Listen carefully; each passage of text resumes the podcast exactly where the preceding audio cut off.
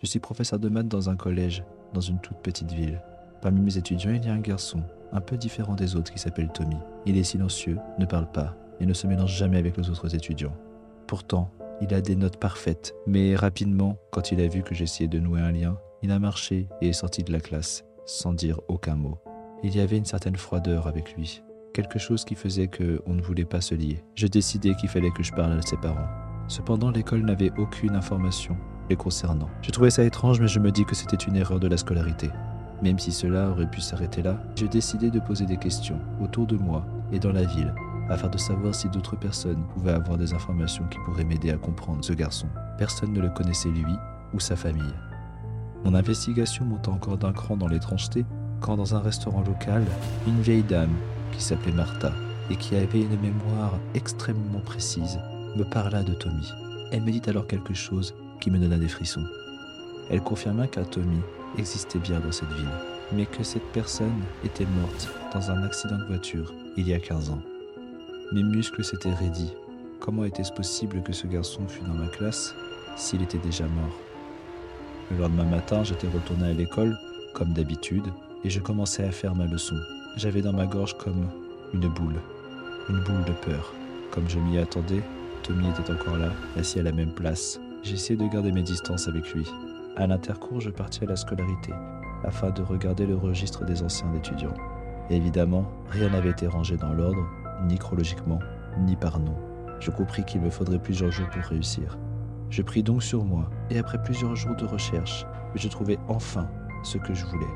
C'était un trobinoscope d'il y a 15 ans. Il y avait Tommy. Il ressemblait à deux gouttes d'eau à celui qui était assis dans ma salle. La légende qu'on pouvait lire en dessous son image disait à la mémoire de mon Tommy, qui est parti trop tôt.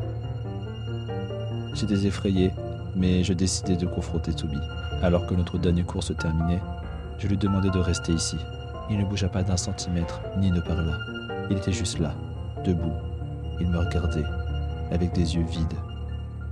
Alors que tout le monde avait quitté la pièce depuis quelques minutes déjà et qu'un silence pesant s'était installé entre nous deux, je lui demandai s'il était mort il y a 15 ans.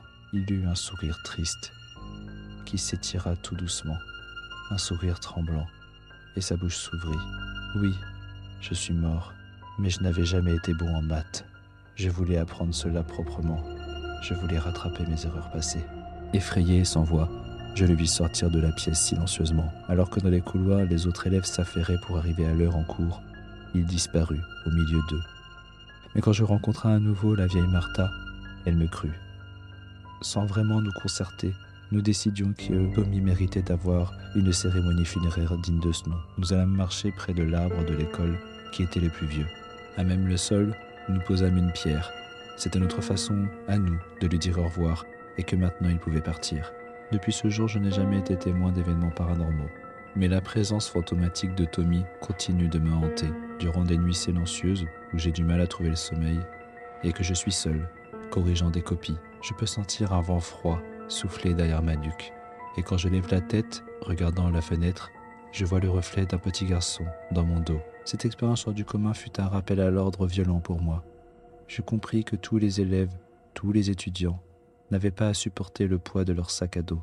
Certains d'entre eux devaient porter le poids de leur âme, car ils restaient bloqués entre notre monde et un monde meilleur.